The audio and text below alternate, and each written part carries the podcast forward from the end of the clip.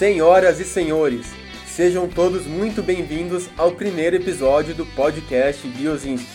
Eu sou seu anfitrião e de Curitiba agradeço a todos e a todas que me escutam nas diferentes plataformas de podcasts. Quem quiser pode me seguir também nas redes sociais, Instagram Guiozinski e no meu Facebook. Além disso, tem um site bem legal no qual escrevo sobre livros, filmes, viagens e crônicas. É o guilhermeozinski.com.br. Agora recebo um convidado ilustre, meu querido irmão Leonardo Zinski, que participa desse programa para conversarmos um pouco sobre o documentário The Last Dance, que conta a história do último ano do Chicago Bulls de Michael Jordan. Fiquem com a gente!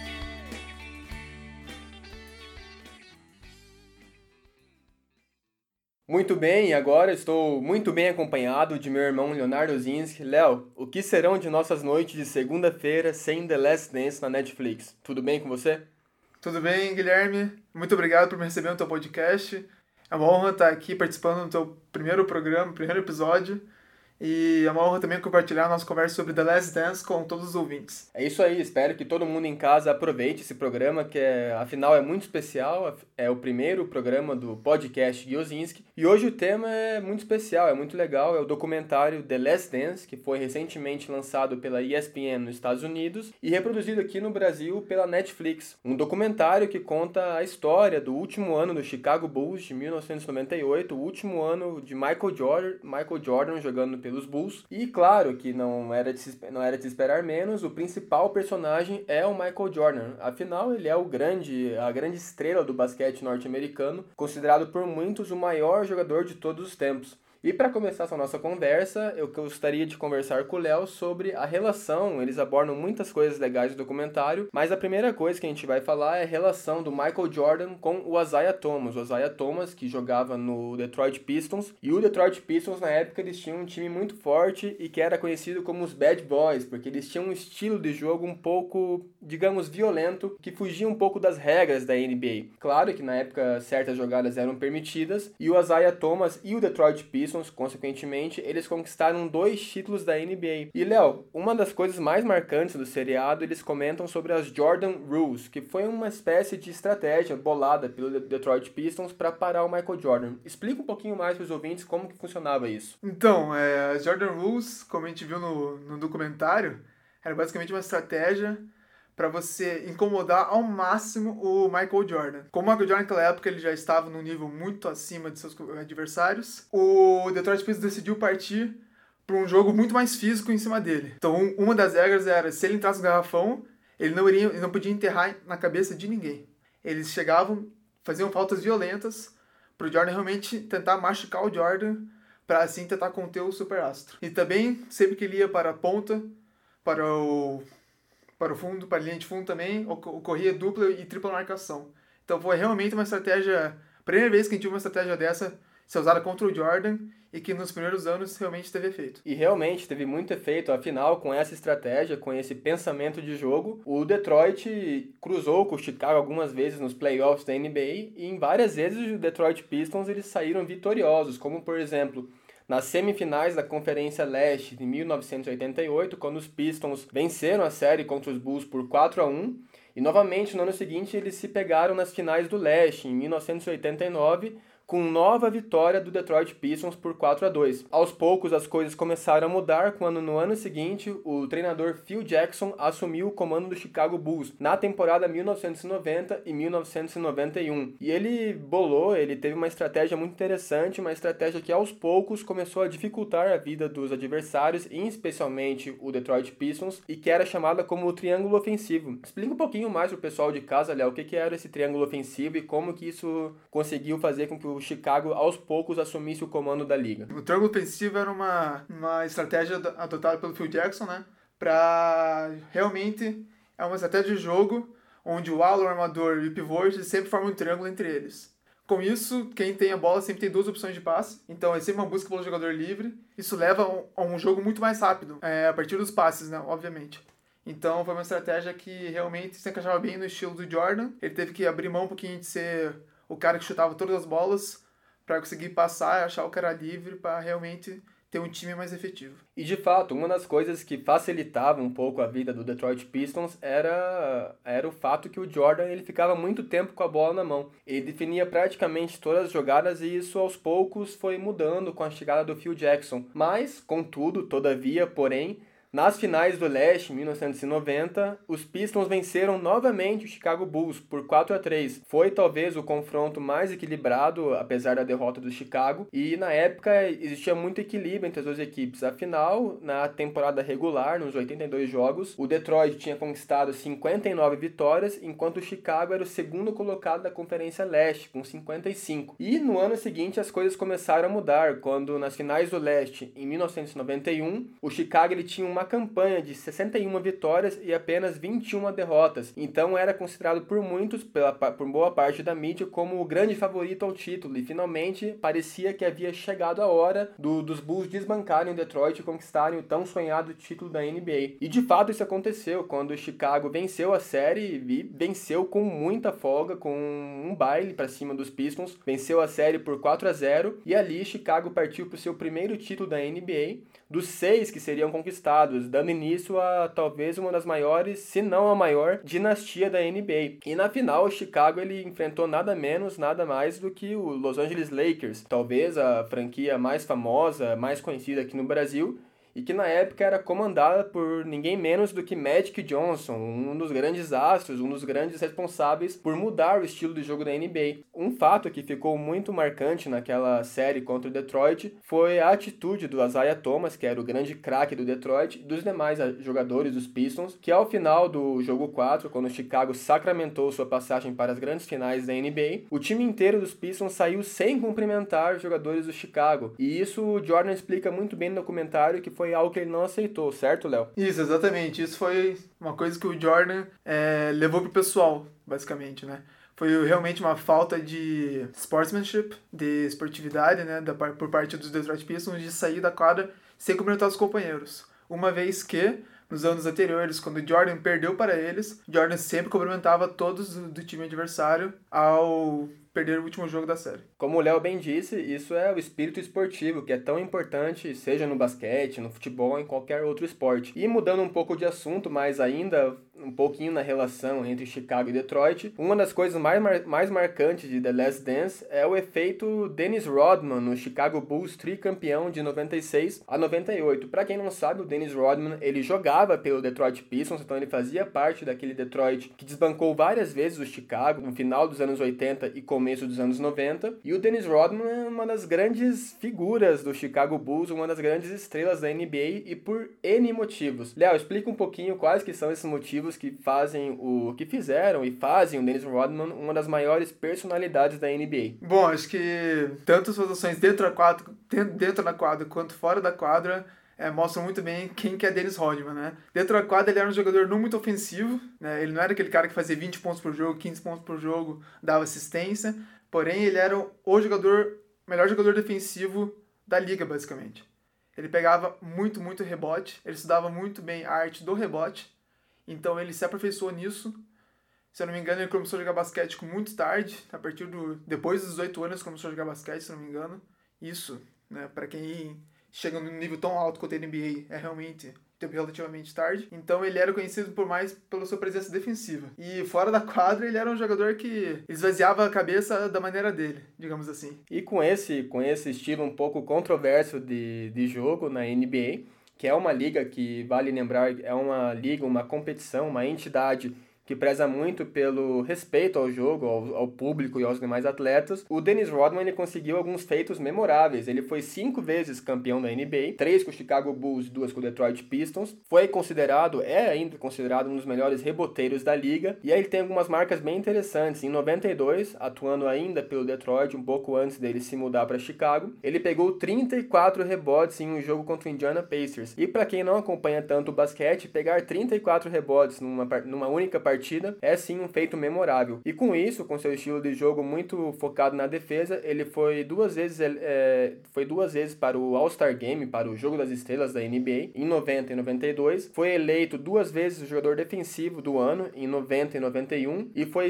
apenas apenas sete vezes eleito para o primeiro time defensivo da NBA, entre 89 e 93 e em 95 e 96. E ele tem um apelido bem curioso, né, Léo? Ele é considerado, o apelido dele é O Verme, isso porque ele dificultava demais a vida dos adversários, especialmente das grandes, das grandes estrelas dos, dos times, dos seus oponentes. Entre eles, o Michael Jordan, quando o Dennis Rodman jogava pelos Pistons e depois que ele foi, que ele se juntou ao Michael Jordan com os Bulls, é, o estilo do Dennis Rodman acabou casando, porque o Michael Jordan, entre outras estrelas no Chicago Bulls, como Scott Pippen, eles, ele não era o tipo de jogador que, claro, ele era um excelente defensor, foi várias vezes entre os melhores defensores da liga, mas esse trabalho sujo era mais papel do Dennis Rodman, certo? Sim, exatamente. Como trabalho sujo, a gente quer dizer toda aquela briga pelos rebotes ofensivos que são realmente essenciais para um time ficar no jogo, todos aqueles rebotes defensivos, escorar o cara, o maior oponente, né? E também toda a questão de atrapalhar na defesa com sua presença, sua rotação, trabalhar a linha de passe, roubadas de bola. Então, realmente, tudo isso são coisas que não são muito glamorosas em termos de estatísticos, estatística, Porém, na hora de um, ganhar um campeonato, isso faz muita diferença. E com esse esforço, com esse suor dentro de quadra, o Dennis Rodman e o Michael Jordan, eles tinham uma relação como se fosse de pai e filho. Isso porque o Dennis Rodman, por, por várias vezes, diversas vezes, ele acabava precisando é, extravasar um pouquinho fora de quadra. E uma das histórias mais famosas e mais divertidas é quando na temporada de 97 e 98, que seria que era a última, o último ano do Chicago Bulls com o Michael Jordan, o Dennis Rodman ele exigiu uma férias de 48 horas em Las Vegas. Então ele conseguiu esse alvará por parte da direção do Chicago Bulls e foi para Las Vegas. E uma das coisas mais engraçadas e que é contada em The Last Dance é que o Michael Jordan precisou ir até o hotel do Dennis Rodman e precisou tirar o Dennis Rodman da cama para que o Dennis voltasse para os treinos do Chicago Bulls. Eles estavam eles tinham jogos importantes pela frente e o Dennis Rodman, obviamente, ele extrapolou um pouquinho o limite de 48 horas. Segundo o documentário The Last Dance, foram aproximadamente 72 horas, ou seja, três dias. Então, realmente, a relação era um pouco de pai e filho. O Jordan entendia a personalidade do Dennis Rodman e aceitou isso, e com isso eles foram muito felizes juntos. E agora, mudando um pouquinho e focando um pouco mais na grande estrela de The Last Dance, que é, afinal, Michael Jordan, ele no documentário ele é um pouco, às vezes, sincero até demais, não é, Léo? Isso, exatamente, Guilherme. Michael Jordan ele é conhecido por sua personalidade hiper competitiva, e isso às vezes pode deixar alguns companheiros de time ou até mesmo adversários muito desconfortáveis em relação ao Michael Jordan. E o The Last Dance mostra bem isso. E outra coisa muito legal também é entre as finais de 92, quando foi o Chicago enfrentou o Portland Trail Blazers, e uma das grandes estrelas dos Blazers era o Clyde Drexler, que é um jogador que hoje ele está no Hall da Fama da NBA. O Hall da Fama, para quem não sabe, é como se fosse a estrela da fama de Los Angeles, onde as estrelas de cinema e demais personalidades têm seus nomes e seus pés eternizados em calçadas.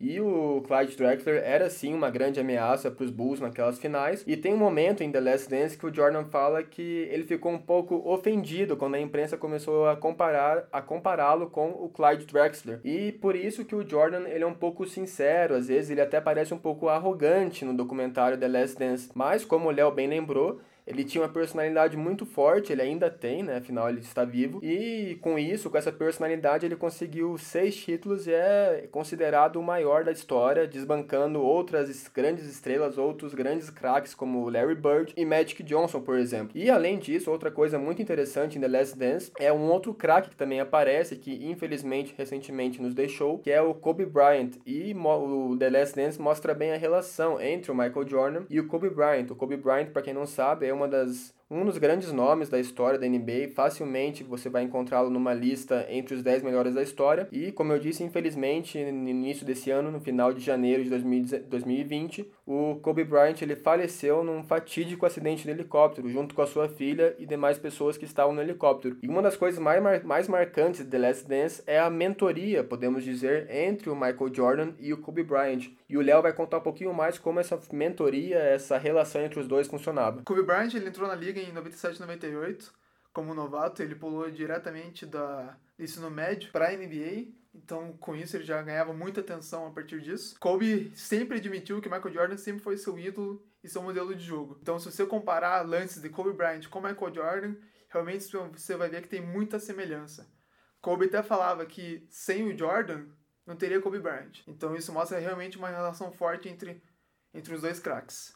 É, a partir de tudo, desde que ele entrou na liga, o Kobe meio que buscou mentoria do Jordan e o Jordan ou recebeu de braço aberto, podemos dizer assim. Uma cena interessante é no jogo do All-Star, de 98, em que os dois tiveram um pequeno mano a mano, um contra um, durante o jogo, e que realmente você pode ver que o Kobe faz perguntas pro Jordan, e o Jordan responde essa pergunta dando dicas de como posicionar os pés, o trabalho de pés, como sentir o adversário com as costas. Então, realmente, essa relação entre Jordan e Kobe foi muito importante para o desenvolvimento de Kobe Bryant como um dos melhores jogadores também que já jogou o jogo do basquete. E, consequentemente, com isso, ambos estão eternizados na história de seus times, respectivamente o Chicago Bulls e o Los Angeles Lakers, e estão, serão para sempre lembrados como talvez entre os 10 ou até os 5 maiores jogadores da história.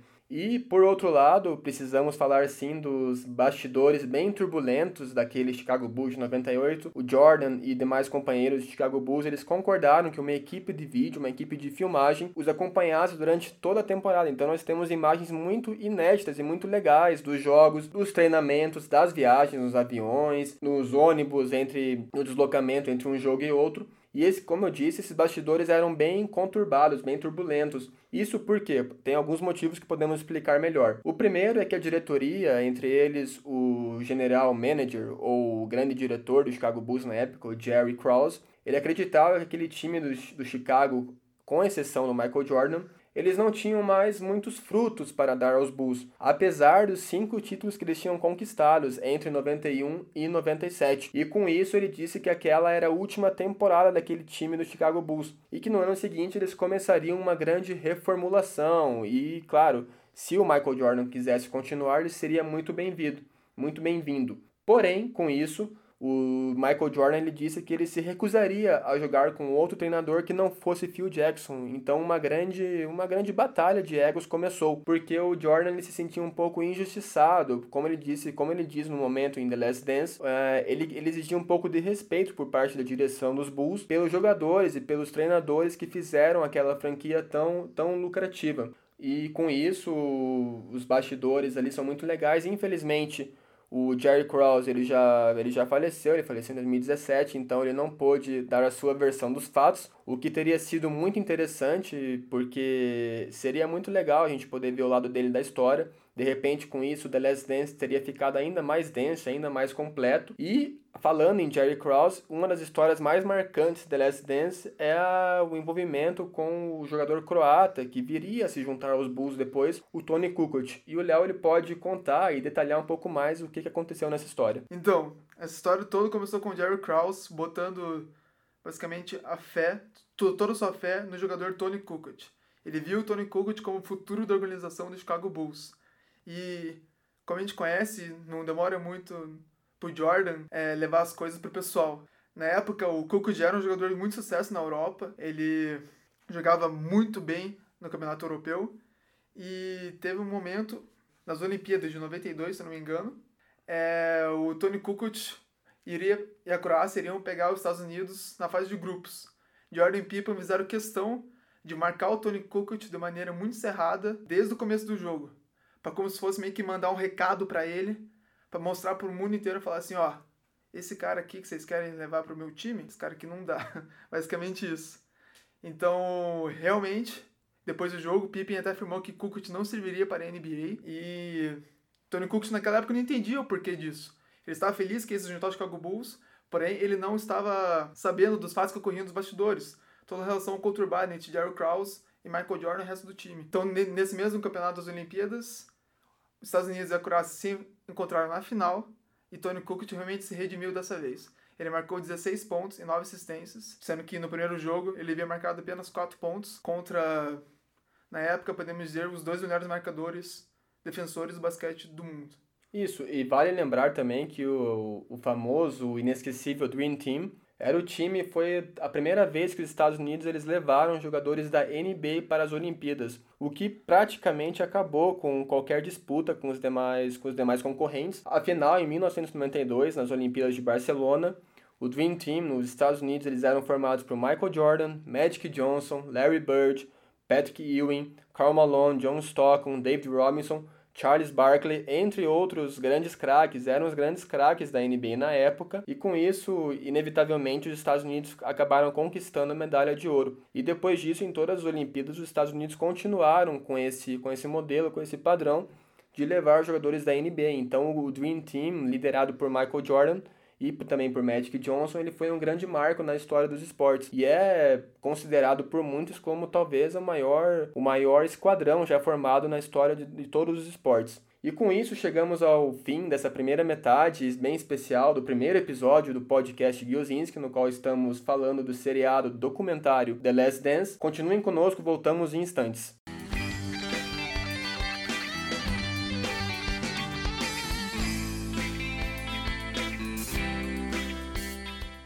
E agora estamos de volta com o primeiro episódio do podcast Giozinski e trazendo um assunto bem importante. Afinal, The Last Dance mostra que nos anos 80 e também nos anos 90, o jogo de basquete, principalmente a NBA, era tinha um estilo muito mais físico do que hoje em dia. E aqui podemos citar algumas coisas bem, bem importantes, como os Bad Boys de Detroit, o Detroit Pistons, Afinal, era um estilo de jogo que prezava pela defesa e por uma defesa extremamente violenta. E o Chicago Bulls, além da rivalidade com os Pistons, eles tinham uma grande inimizade com o New York Knicks, que na época era comandado pelo super pivô, pelo, pela grande estrela Patrick Ewing. E Jordan e Ewing, eles têm uma amizade muito boa nos dias atuais, mas tem uma entrevista muito famosa do Michael Jordan no qual ele fala que em certo momento daqueles encontros bem assíduos nos, nos playoffs da NBA, a amizade com Patrick Ewing ficou em segundo plano e tudo que o Michael Jordan queria fazer era bater literalmente em seu, em seu amigo Patrick Ewing. E falando, lembrando um pouco disso, desses grandes, dessas grandes rivalidades, desses grandes confrontos da NBA, eu quero jogar uma pergunta bem interessante para o Léo. Você acha que hoje, na atual NBA, no atual basquete norte-americano, nós temos rivalidades como tínhamos antigamente? Bom, Guilherme, isso é uma pergunta muito interessante mesmo, como você constatou. Acredito que, como são eras diferentes, os estilos de rivalidade são diferentes. Acredito que na última década de cabeça, podemos lembrar de grandes rivalidades como Cleveland Cavaliers contra Golden State Warriors. Foram quatro vezes seguidos para finais. É, toda a questão do Miami Heat contra o San Antonio Spurs no começo da década. Podemos citar também, acredito, a, a rivalidade do Toronto contra o LeBron, basicamente isso, que o Toronto sempre chegava na playoffs e enfrentar o LeBron James, o time de LeBron, e acabava caindo. Essas são, são apenas algumas rivalidades que vêm à minha cabeça, porém eu não vejo nenhum fator muito físico nelas, como a gente via bastante na década de 90 e de 80. E falando um pouquinho da rivalidade entre San Antonio e Miami, é muito interessante porque em 2003 o San Antonio tinha o título na mão e eles perdem uma, com uma bola no último, nos últimos segundos do jogo 6, acabam perdendo aquela final e no ano seguinte eles conseguem uma revanche espetacular contra, contra Miami Heat, que na época era comandado por LeBron James, por Dwayne Wade e assim o San Antonio devolve, a, devolve o título, conquista o título com uma, com uma vitória na, nas grandes finais da NBA por 4 a 1 Mas agora, mudando um pouquinho e indo para um lado um pouco mais sentimental de The Last Dance, vamos falar da, da morte precoce do pai de Michael Jordan. Afinal, James Jordan ele foi assassinado em 23 de julho de 1993 e com isso, esse foi um dos grandes fatores pelo qual Michael Jordan ele se aposentou precocemente no mesmo ano. E com ele foi jogar beisebol, que o beisebol, vale lembrar, era o esporte favorito de seu pai. O grande sonho de James Jordan era que seu filho Michael Jordan jogasse beisebol e não basquete. E o assassinato de James Jordan ele acontece um pouco depois do terceiro título do Chicago Bulls, na, numa grande final contra o Phoenix Suns, que na época era comandado, era liderado pela grande estrela Charles Barkley. E após a morte de seu querido pai, o Michael Jordan ele vai, ele, ele passa a jogar beisebol, ele se aposenta da NBA e ele passa a integrar o time do Birmingham Barons, que era um time, não podemos explicar que era uma fazia parte de uma espécie de segunda divisão da liga norte-americana de beisebol, de uma liga de desenvolvimento. Então era um time que não era dos mais famosos, mas a ida do Michael Jordan para o beisebol fez com que ele fez com que ele mudasse muito o seu corpo. E o Léo pode explicar um pouquinho mais como isso afetou o estilo, o estilo de vida do Michael Jordan. Bom, quando ele se mudou para a liga de beisebol, foi realmente um choque para todo mundo, né? Você não pode esperar mesmo do maior jogador da história, digamos assim, de basquete, quando ele muda de um esporte que ele necessariamente vai ser bom naquele esporte. Beisebol é um esporte que não pode subestimar, é um esporte difícil, requer muita técnica, muita prática, muito treino. E Michael Jordan, ele estava disposto a, com a sua mentalidade, estava disposto a treinar o bastante, treinar muito para conseguir alcançar um alto nível. Tanto que alguns especialistas, alguns jornalistas diziam que se Michael Jordan continuasse no ritmo de treino, ele realmente iria alcançar um alto nível em alguns anos, digamos assim. Então, ele realmente é uma uma mentalidade muito forte. E também o beisebol, ele requer muitas partes diferentes do corpo do que o basquete. Então isso, querendo ou não, Michael Jordan tinha o corpo moldado para o jogo do basquete, um jogo com muita intensidade, requer muita mudança de direção, muita agilidade, muita resistência também para aguentar jogar 48 minutos intensos. E quando você muda para o beisebol, requer muito mais movimento do da região central do corpo, abdominal, para conseguir levar potência para a batida do bastão. Então, realmente, foi toda uma transformação que, consequentemente, no final, afetaria o desempenho do Michael Jordan nas quadras de basquete.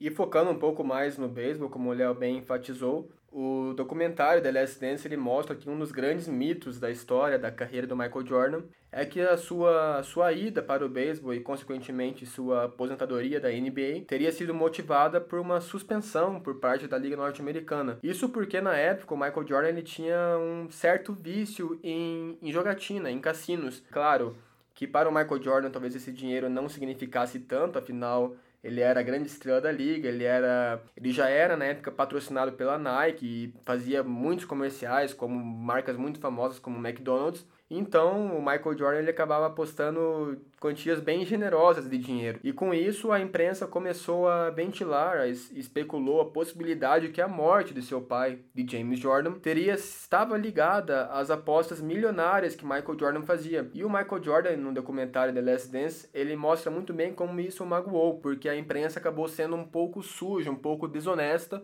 com um cara, com um cara como Michael Jordan, que sempre tinha sido muito legal com a imprensa, sempre tinha atendido muito bem todos os jornalistas, e aquilo magoou profundamente o Michael Jordan. E afinal, eles não tinham nenhuma evidência, nenhuma prova que a morte de James Jordan estava ligada às atividades do Michael Jordan que não eram ligadas à NBA, e isso acabou machucando muito e ferindo os sentimentos do Jordan. Graças à sua ida ao beisebol, nós tivemos em 94 e 95, na temporada de 94 e 95, um dos momentos mais marcantes da história da NBA, talvez um dos mais impactantes, que foi quando o Michael Jordan anunciou o seu retorno ao Chicago Bulls. E o Léo, ele com certeza consegue explicar um pouco mais como que foi esse sentimento na época, apesar que eu tinha apenas um ano, o Léo não era nem nascido, mas nós que não vivemos aquilo, nós temos uma ideia do que foi. Então a gente imagina como foi para as pessoas que moravam em Chicago na época. E o Léo vai explicar um pouco mais como é que se deu esse retorno do Michael Jordan à NBA em 94 e 95. Bom, primeiramente com a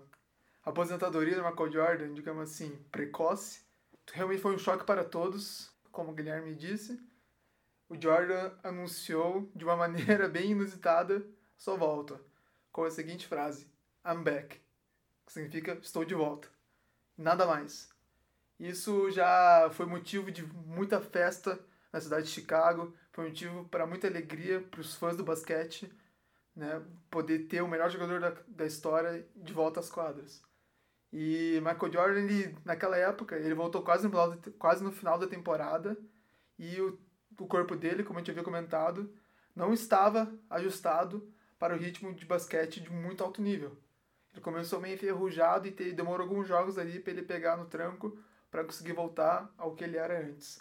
Porém, mesmo enferrujado, ele conseguiu chegar nas playoffs até a semifinal do leste, onde ele enfrentou Orlando Magic, que tinham grandes craques como Grant, Horace Grant, que jogavam no Chicago, Shaquille O'Neal, um novo Shaquille O'Neal, muito em forma, com muita fome de ser o melhor, e Penny Hardaway, um armador excepcional. E uma das grandes curiosidades sobre esse retorno do Michael Jordan é que, para quem conhece, o Jordan sempre usou, sempre vestiu a camisa número 23 em sua carreira pelos Bulls, e na época, quando ele decidiu voltar, na temporada 94-95, a sua camisa 23 havia sido aposentada, pois na NBA e nos demais esportes americanos, os times eles têm o costume de aposentar como uma homenagem a camisa de seus grandes craques, o que significa que a camisa 23 dos Bulls jamais seria usada por outro jogador. E com isso, o Michael Jordan ele foi obrigado a vestir a camisa 45. Claro, era um pouco estranho, afinal todos se acostumaram a ver o Jordan brilhar, a voar, a enterrar, a ganhar jogos e títulos com a camisa 23. E naquela final, naquela semifinal do Leste contra um, um rejuvenescido e contra um jovem time do Orlando Magic, que era comandado pelo jovem craque Shaquille O'Neal, que tem nada menos do que 2 metros e 16 centímetros de altura. É considerado por muitos um dos grandes pivôs da história da liga, um dos mais dominantes que já existiu. O Chicago teve um pouquinho de dificuldade contra o Orlando. Isso porque o Orlando ele acabou vencendo, vencendo a série por 4 jogos a 2 e consequentemente após os finais, após a final do Leste, o Orlando Magic ele perderia a grande final para o Houston Rockets por 4 a 0.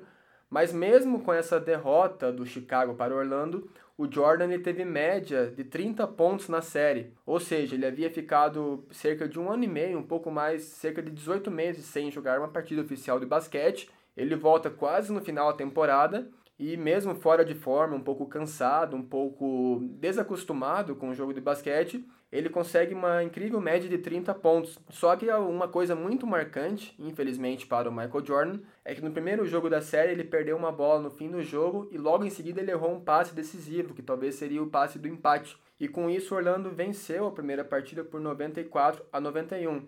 Porém, o Michael Jordan ele tinha uma característica muito única, que ele usava seus grandes fracassos para se motivar e voltar mais forte. Ele fez isso com as inúmeras derrotas, inúmeras frustrações contra o Detroit Pistons, e não foi diferente com a derrota dolorosa para o Orlando Magic. E ele voltou muito mais forte no ano seguinte. Em 95/96 aconteceram das coisas mais surpreendentes e incríveis da história da NBA que foi o ano do super time dos Bulls e um recorde de vitórias. O Chicago ele conquistou em 82 jogos na temporada regular, ou seja, antes dos playoffs. O Chicago Bulls ele conquistou 72 vitórias e apenas 10 derrotas. E alguns fatos são bem marcantes. Entre os dias 26 de novembro de 95 e 2 de fevereiro de 96, Chicago venceu 31 partidas em 32 disputadas. E além disso, claro que o mais importante para o Michael Jordan, para o seu grande companheiro de time Scott Pippen e os demais jogadores dos Bulls, era o título. E ele viria numa grande final contra o Seattle Supersonics. E o Léo ele, ele pode explicar um pouco mais como que foi essa final e como que foi o caminho do Chicago até o grande título. Bom, é, o Chicago havia sido de uma temporada espetacular, a melhor temporada de todos os tempos até o momento. E então chegaram nos playoffs como favoritos. Antes de chegar na final contra o Celtics Supersonics, eles teriam eliminado o Miami Heat por 3 a 0, o New York Knicks por 4 a 1, time de Patrick Ewing, e por fim eliminou o Orlando Magic por 4 a 0. Orlando Magic vai lembrar que no ano anterior havia eliminado o Bulls na semifinal do Leste. Então foi meio que uma vingança do Michael Jordan contra o Orlando Magic. Ao chegar na final contra o Celtics Supersonics, Celtics Supersonics tinha um time muito forte defensivamente, liderado pelo seu armador Gary Payton. Gary Payton, exatamente, apelidado The Glove, a luva. Ele era excepcional na defesa e já foi tinha uma média de roubadas de bola muito alta, porém também tinha outros craques como Sean Kemp no, no, elenco, né? E foi uma disputa realmente muito forte entre Michael Jordan e Gary Payton. Também o Chicago Bulls, eles tiveram ajuda dos novos companheiros, como a gente comentou anteriormente no episódio, Dennis Rodman chegou para ajudar, Ron Harper, um novo armador, super característico defensivo também, Tony Kukoc, o craque croata, e Steve Kerr, o cara que ficou conhecido também pelo seu chute de três e suas bolas importantes no final do jogo. O Steve Kerr, vale lembrar que hoje ele é o treinador do, do super time, né, do Golden State Warriors. Então ele foi campeão três vezes da NBA recentemente como treinador. E o Steve Kerr e o Tony Kukoc eles contribuíram muito naquela temporada. Durante uh, os 82 jogos da temporada regular, o Steve Kerr teve médias de 8,4 pontos, 2,3 assistências e ele teve simplesmente mais de 50% de acerto nos arremessos de três o que acabou se convertendo no segundo melhor aproveitamento da liga naquele, ano. E o Tony Kukoc, como o Léo bem lembrou, era um jogador estrangeiro, talvez um dos grandes responsáveis pela, pelo maior número, por um maior número de estrangeiros jogando na, na NBA, no basquete norte-americano. Tony Kukoc, naquela temporada, nos 81 jogos que ele participou na temporada regular, ele teve médias muito boas de 13, 13 pontos por jogo, 4 rebotes e 3,5 assistências, que acarretou num grande prêmio para ele, um dos, um dos grandes prêmios que a, que a NBA forne, é, providencia aos jogadores, que foi foi o prêmio reconhecimento de melhor sexto homem da temporada. Para quem não está muito habituado, o melhor sexto homem quer dizer que ele era, ele foi eleito o melhor reserva da liga. Afinal, um jogo de basquete são 5 contra 5 na quadra, mas claro que o jogo não se resume a apenas 5 jogadores, afinal, para ser campeão tantas vezes como Chicago conseguiu, é necessário uma grande ajuda de seu elenco e com a contribuição de Kukoc e de Steve Kerr, o, o Chicago ele conseguiu a revanche contra a tão desejada revanche contra o, a vingança contra o Orlando Magic. Nas finais do leste, como o Léo bem enfatizou, né, uma lavada, uma, uma lavada por 4 a 0 e com alguns jogos bem marcantes, como no primeiro jogo, quando o Chicago venceu por 121 a 83, e no jogo 3, quando o Chicago atropelou, vencendo por 86 a 67. Com isso, após essa temporada de 95-96, o documentário The Last Dance, ele detalha um pouco mais a fundo a relação entre o Michael Jordan e seus demais companheiros, que era um pouco complicada, certo, Léo? Isso, exatamente, Guilherme. Isso para mim foi um dos fatos mais interessantes do The Last Dance. Ele mostrava realmente sem filtro nenhum a relação que Michael Jordan tinha com seus companheiros de time. E, segundo seus próprios companheiros, vou citar uma frase que Jude Buckler disse, ele disse que as pessoas tinham medo do Michael Jordan. Eles eram companheiros de time do cara e sentiam medo. Com esse tipo de, de frases, dá para perceber quão forte era a presença de Jordan no time. E o Will Perdue também confirmou que ele era um idiota e cruzou a linha diversas vezes. Então, mas ele também confirmou que com o passar do tempo, você olha para trás e você pensa que no que, o Michael Jordan estava tentando alcançar e percebe também que ele era um, realmente um tremendo companheiro de time. Ele tinha um estilo de liderança muito único. Ele liderava a partir do exemplo, empurrando as pessoas, mesmo quando, mesmo quando elas não queriam ser empurradas, para que chegasse nas playoffs e eles conseguissem aguentar a pressão. E com isso, com essa relação um pouco difícil, um pouco complicada entre o Michael Jordan e seus companheiros, uma das histórias mais interessantes de The Last Dance é a relação que o Michael Jordan construiu com o Steve Kerr. E eles contam isso muito bem nos episódios finais de Last Dance, que um certo dia, num treinamento específico, o treinador Phil Jackson ele colocou o Steve Kerr para marcar o Jordan. O Michael Jordan começou a provocar o Steve Kerr, como o Jordan costumava fazer nos treinamentos e também nos jogos. E só que em certo momento, o Phil Jackson, treinador do Chicago Bulls na época, ele começou a repreender o Michael Jordan pelas faltas um pouco mais duras que o Michael Jordan estava fazendo no Steve Kerr. E vale ressaltar que o Michael Jordan ele tinha quase 2 metros de altura, na época ele era muito forte fisicamente, e o Steve Kerr era muito mais baixo, muito mais franzino, então era uma disputa um pouco quanto injusta. No In The Last Dance, o Steve Kerr ele conta que ele começou a ficar irritado porque aquilo foi mexendo com ele, ele é uma pessoa muito calma, mas em certo momento ele estourou. Assim como o Michael Jordan, que disse que estava muito irritado porque essa defesa, essa ajuda do Phil Jackson ao Steve Kerr não ia ajudar o Chicago Bulls quando eles enfrentassem times mais agressivos, times mais fortes defensivamente e fisicamente nos playoffs. E ele citou entre esses times o New York Knicks. E em certo momento do treino, o Jordan começou a cruzar a linha, como o Léo bem enfatizou. Ele começou a fazer faltas de propósito, faltas mais duras. E o, em certo momento, o Steve Kerr revira essas faltas. Ele dá um, ele dá um soco no, no peito de Michael Jordan. E o, e o Jordan ele se vinga com um soco no olho do Steve Kerr.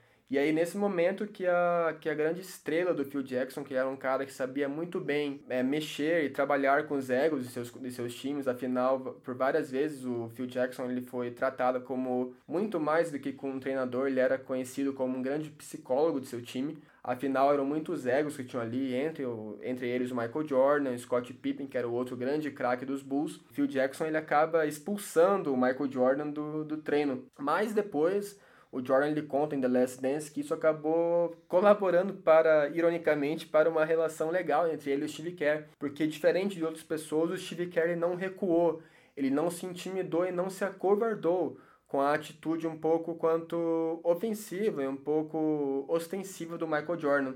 E isso acabou contribuindo muito, porque em certos momentos do playoff, principalmente no 97, o Steve Kerr ele faz, um, ele faz uma cesta muito importante nos jogos finais contra o Utah Jazz, no jogo do título do Chicago Bulls contra o Utah Jazz. Num jogo que vale lembrar que o Steve Kelly estava tendo um jogo difícil, ele não estava acertando muitas bolas, mas o Michael Jordan, depois daquela briga no treino, ele começou a confiar mais no Steve Kerr. E nesse final contra o Utah Jazz, ele passa a bola para o Steve Kerr o Steve Kerr faz uma cesta de dois pontos, arremessando na cabeça do garrafão, uma cesta muito importante. Outra história muito legal que The Last Dance conta é a briga entre Scott Pippen e Tony Kukoc que o Léo vai explicar um pouquinho mais como que aconteceu. Bom, uma história marcante que seria teria acontecido nas playoffs de 94. Chicago Bulls e New York Knicks estavam na semifinal do Leste, disputando o jogo 3. Então, essa era uma das temporadas que Jordan não estava presente. Foi um jogo muito apertado, muito complicado. O resultado final acabou sendo levado ao último lance. Phil Jackson pede um tempo, o time chega no banco e todo mundo espera que a jogada fosse desenhada para o craque do time, naquela época que era o Pippen, já que o Jordan não estava presente. Porém, Phil Jackson desenha a jogada para Tony Kukoc, para ele dar o último arremesso. Scottie Pippen ficou muito frustrado por não ter sido ele o escolhido, que ele realmente se recusou a entrar em quadra e ficou sentado no banco na jogada mais importante do jogo 3 da série. Então, realmente foi uma coisa que afetou muito o time inteiro, porque ninguém esperava uma atitude dessa vindo do Pippin. Todo mundo ficou realmente desacreditado que isso aconteceu. Todo mundo pensava, nossa, mas o Pippin não faria isso, não faria isso, não faria isso. E chegou na hora H e o Pippin fez. Porém, Tony Kukoc teve um final feliz. Ele acabou acertando o último arremesso, dando a vitória ao Chicago Bulls. Uma coisa interessante foi o que os companheiros do time relataram ao caminho do vestiário. O time não estava com aquela, aquela alegria aquela excitação de ter acabado de ganhar um jogo muito importante das playoffs. Eles realmente estavam meio tristes, meio para baixo, devido à atitude de Scottie Pippen. Isso afetou, isso afetou muito é, a relação do Pippen com o time e realmente Kukoc com o Pippen também. E como o Léo bem comentou, o mais marcante dessa história é a diferença, o antagonismo entre a vibração efusiva na arquibancada por parte dos torcedores dos Bulls e a sensação, uma sensação de velório no vestiário do Chicago. Afinal, foi um ato impensado do Scott Pippen, porque ele queria que a bola fosse para ele e o treinador acabou desenhando uma jogada totalmente diferente. Mesmo assim, seu time acabou vencendo aquela partida. Depois, Chicago perderia a série, mas isso não vem ao caso. E o Scott Pippen, em The Last Dance, ele é perguntado sobre isso e curiosamente ele fala que ele sim, ele se arrepende do que ele fez, mas que ele não teria mudado nada daquela atitude. Ou seja, mostra um pouquinho que, apesar deles, deles serem muito importantes no time, eles tinham um ego muito forte. E em certos momentos, talvez eles se vissem acima da, da franquia do Chicago Bulls. E com isso, detalhando um pouquinho mais da relação entre Jordan, Pippen e seus demais companheiros, chegamos ao fim do segundo bloco do primeiro episódio do podcast Giozinski, e na volta vamos detalhar os episódios 9 e 10 e encerrar nosso assunto. E agora voltamos com o último bloco desse primeiro episódio do podcast Giozinski, e vamos comentar um pouquinho mais dos episódios 9 e 10 do documentário The Last Dance. Afinal, são os últimos episódios desse documentário maravilhoso que assistimos recentemente no, na Netflix. E ele começa, o episódio 9, ele começa falando do, ganho de confiança de Steve Kerr como, ele, como bem reforcei anteriormente, ele fez um game winner, uma cesta da vitória no jogo 6 contra o Utah Jazz nas finais de 97. E uma coisa muito interessante, muito emocionante desse episódio 9 é a conexão que eles mostram que, havia entre o Michael Jordan e o Steve Kerr. Afinal, eles tinham uma triste coincidência entre eles. Ambos perderam seus pais precocemente, muito cedo, muito antes da hora. O Steve Kerr, seu pai, ele era um reitor numa universidade em Beirute, no Líbano, e na época, vários conflitos armados, o pai do Steve Kerr acabou assassinado com um tiro na cabeça. E o Steve Kerr conta um pouco sobre isso no In The Last Dance, no episódio 9, quando ele recebeu a notícia. Numa madrugada, às 3 horas da manhã, seu telefone no quarto tocou, e ele sabia que era que só podia ser alguma coisa ruim, uma notícia trágica.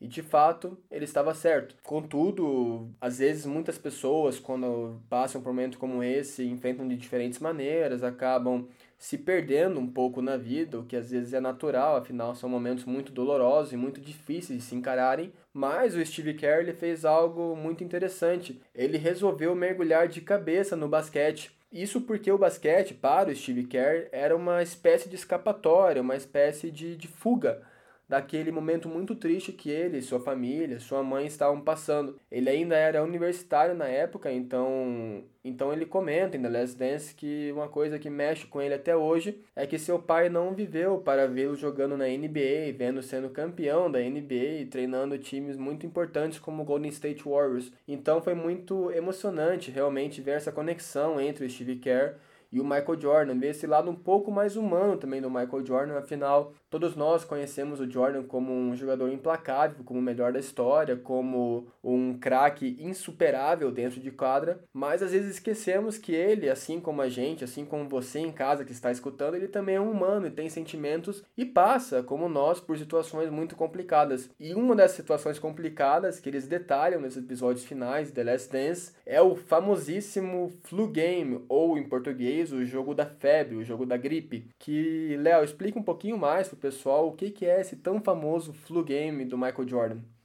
então, Gui, é, o flu game, na verdade, ele não é um termo correto a se usar para essa situação. A gente aprendeu isso com The Last Dance. Michael Jordan estava em seu quarto com o Tim Grover, era tarde da noite, e Michael Jordan estava com fome. Eles ligam para vários estabelecimentos, decidem pedir uma pizza. Na hora que a pizza chega, tem cinco homens para entregar uma caixa de pizza. Tim Grover, seu personal trainer na época, achou isso muito estranho já, porque ele nunca viu uma pizza ser entregada por cinco homens e todos estavam meio que querendo olhar para ver se era realmente Michael Jordan que tinha pedido a pizza. Então o Tim Grover pegou a pizza, deu para Michael. Michael, com toda sua fome, comeu a pizza inteira sozinha e ele acabou passando muito mal naquela noite. É por isso que o termo The Flu Game é um termo mal usado e deveria ser mais The Food Poisoning Game, ou, ou o jogo da intoxicação alimentar. Mesmo assim, o Jordan levantou no dia seguinte, sua mãe achou que ele não devia jogar, porém ele jogou, teve muita raça, muita garra e acabou tendo uma performance muito boa, que ajudou o time realmente a ganhar aquele jogo. Ele marcou 38 pontos, teve 7 rebotes e 5 assistências. Então isso mostra realmente mais uma vez o caráter muito forte de Michael Jordan e que ele está disposto a fazer de tudo para conseguir a vitória.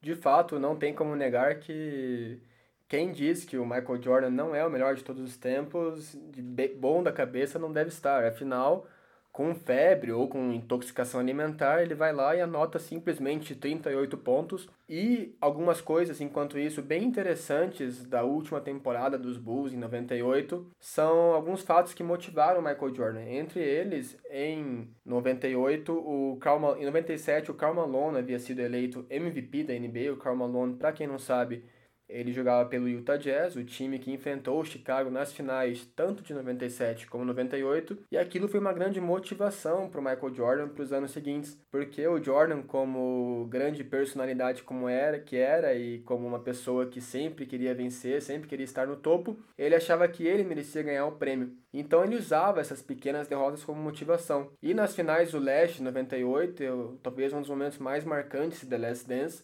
eles detalham com coisas muito interessantes o grande embate, o grande confronto entre o Chicago Bulls e o Indiana Pacers, que na época era liderado por um grande craque, o Red Miller, que era especialista principalmente nas bolas de três. E aquela série, apesar de toda a dificuldade, foi vencida pelos Bulls com uma, uma suada vitória por 4 a 3 indo até o jogo 7.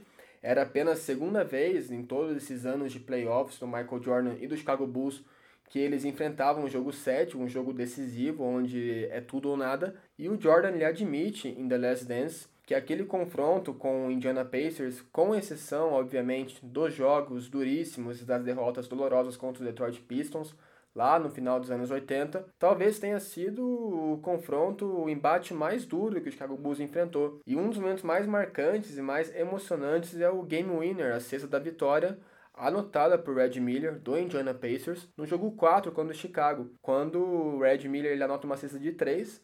Indiana perdia por 94 a 93 a poucos segundos do fim. Indiana Pacers pede um tempo e a jogada é desenhada para o Red Miller. Ele dá um leve, apenas um leve empurrão em Michael Jordan consegue tirar o Jordan do caminho e anota uma cesta de três no estouro do, quase no estouro do cronômetro. E no documentário, isso era uma coisa que eu achava, por exemplo, que aquela cesta tinha definido o jogo, mas não lembrava equivocadamente que a partida tinha seguido, afinal ainda restavam 7 milésimos de segundo, o que no basquete ainda dá tempo para mais um arremesso muito rápido e a bola vai para o Michael Jordan e o Michael Jordan quase anota uma cesta espetacular, uma cesta espírita de três pontos. Ou seja, apesar de toda a vibração do Indiana Pacers e do Red Miller, o Jordan ele quase acaba com toda essa comemoração no estádio. E uma das coisas muito legais que o Red Miller e tanto o Michael Jordan abordam nesses últimos episódios de The Last Dance é que o Red Miller, diferente de muitos outros jogadores da NBA, ele nunca se sentiu ameaçado, ou nunca sentiu medo do Michael Jordan. Como bem, como bem falamos, muitos outros jogadores, inclusive estrelas, eles se sentiam ameaçados e a, a simples presença do Michael Jordan é, colocava um medo incontrolável neles. E o Red Miller, como bem mostra em The Last Dance, desde o começo da sua carreira, ele sempre enfrentou o Jordan de peito aberto. E isso construiu entre os dois uma grande amizade, afinal certas coisas acabam ficando fica, acabam ficando apenas dentro da quadra, com exceção, por exemplo, da relação de Michael Jordan com o Isaiah Thomas, como falamos no começo desse episódio, que o Michael Jordan e Isaiah Thomas não se davam bem devido aos confrontos entre Chicago e Detroit, o que acarretou inclusive na, na ausência da Isaiah Thomas no Dream Team de 92, aquele time espetacular que jogou as Olimpíadas de Barcelona em 1992. E o Isaiah Thomas, com certeza, ele estaria naquele time do Dream Team, afinal ele era um dos grandes nomes, uma das grandes estrelas da NBA, e isso mostra a diferença, por exemplo, na relação entre Michael Jordan e Isaiah Thomas e Michael Jordan e Red Miller. E chegando a 1998, Chicago enfrenta novamente o Utah Jazz. Só que, o Léo muito bem sabe, dessa vez o Utah Jazz eles tinham mano de quadra, certo? Sim, exatamente, Guilherme. E como todos sabemos, o mano de quadra ele faz muita diferença em uma série de sete jogos. E Utah Jazz tinha um ponto muito, mas muito forte mesmo, que era a dupla John Stockton e Karl Malone. Todos nós que somos ligados ao basquete conhecemos o termo pick and roll, né, o corta-luz. E o John Stockton e o Karl Malone, eles executavam corta-luz no limite da perfeição. Então era uma jogada muito difícil de ser marcada e muito eficiente para o Utah Jazz.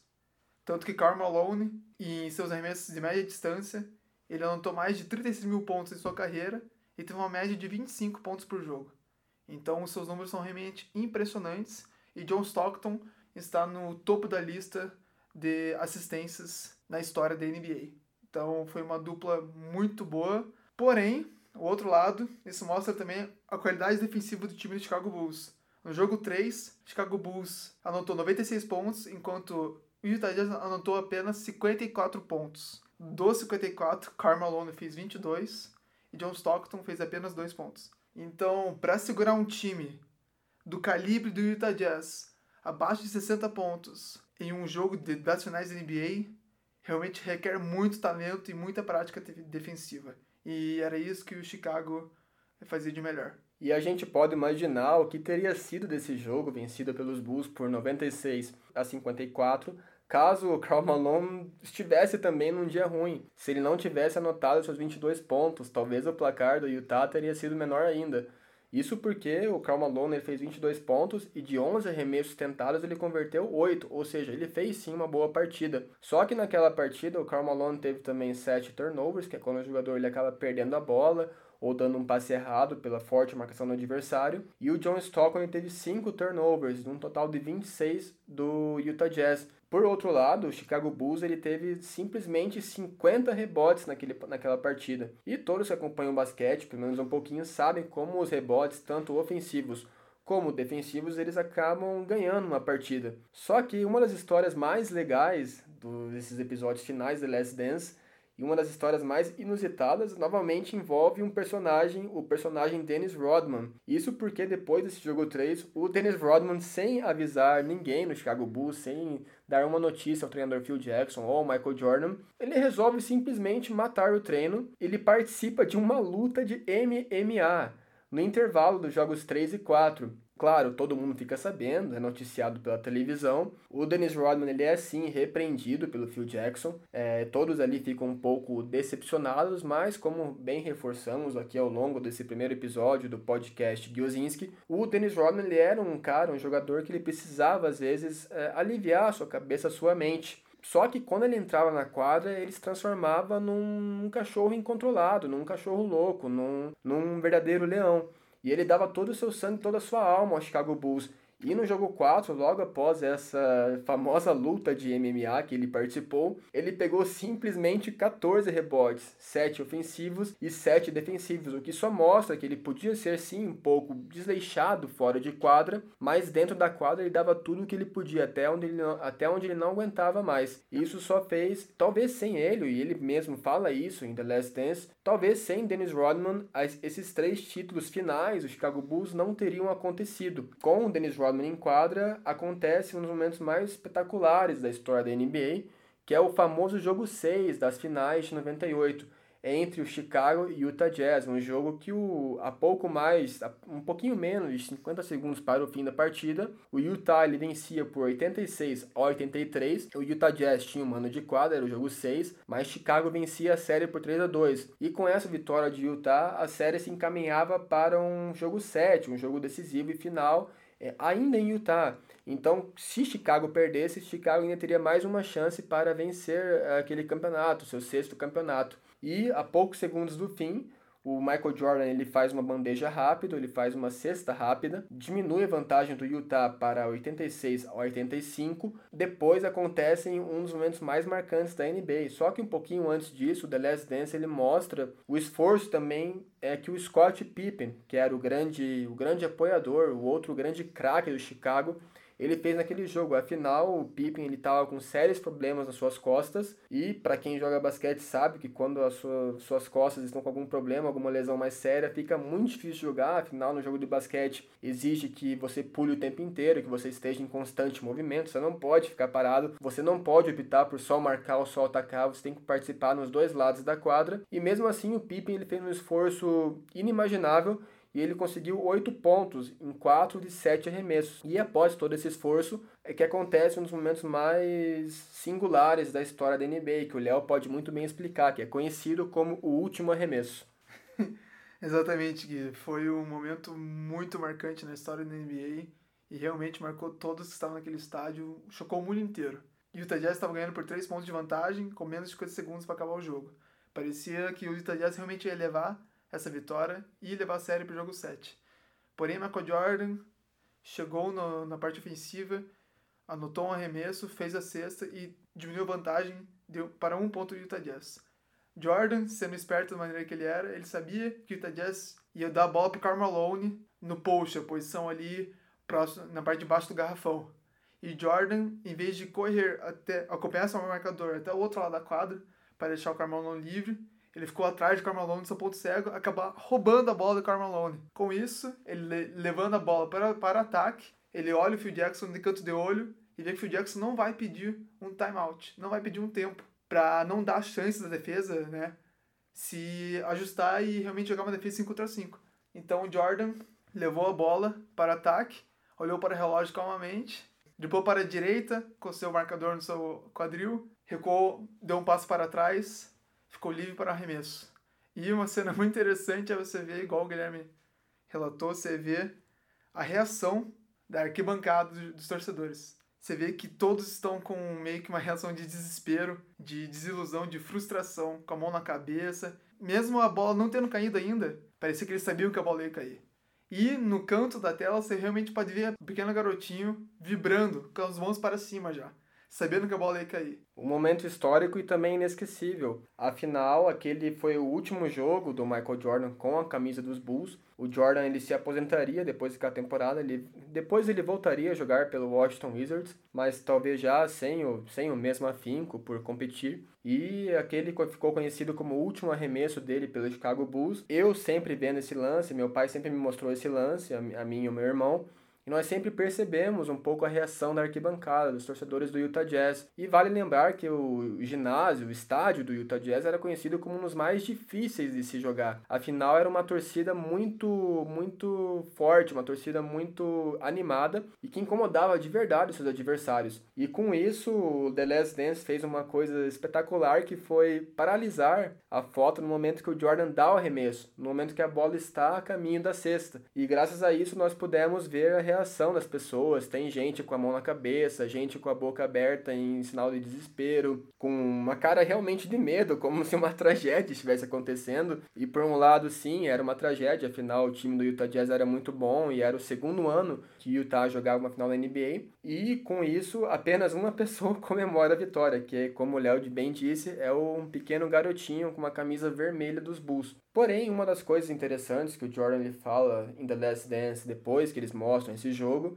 como bem sabemos, The Last Dance era o nome que o Phil Jackson tinha dado àquela última temporada, que seria o último último ano daquele espetacular time dos Bulls. E com isso, ao final daquele ano, a maioria dos jogadores seria dispensado. Porém, os diretores, a presidência do Chicago, eles convidam o treinador Phil Jackson para permanecer e assim trabalhar numa reconstrução do, do Chicago Bulls. E o Michael Jordan ele fala que, com certeza, caso a diretoria tivesse chamado ele, Scott Pippen e os demais, eles teriam topado.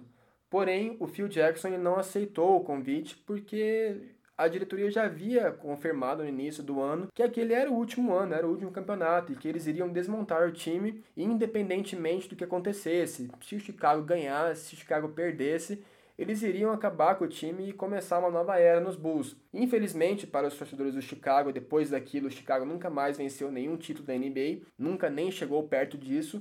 E o Jordan ele afirma que ele ficou um pouco frustrado por não ter tentado um sétimo título. Com isso, todo o elenco do Chicago ele acaba ele acaba saindo por cima, ele acaba saindo como um time super vencedor. Afinal, foram seis finais e seis anéis conquistados. E o Léo agora ele vai muito bem retratar como o legado do Michael Jordan. Afinal, o Jordan, graças ao Michael Jordan, muitos grandes craques ficaram sem um único título da NBA. É realmente tipo impressionante você olhar a trajetória que, dos adversários de Michael Jordan, né? O nível deles. Eram todos, igual você falou, Hall da Fama. Pertenciam à Hall da Fama da NBA. Entre eles temos Isaiah Thomas, armador do Detroit Pistons, Magic Johnson, talvez o melhor armador de, o melhor armador de todos os tempos, jogava pelos Los Angeles Lakers. Clyde Drexler jogava a mesma posição que o Jordan. Patrick Ewing foi um super craque do New York Knicks, porém encontrou Jordan como obstáculo e não conseguiu se sobressair.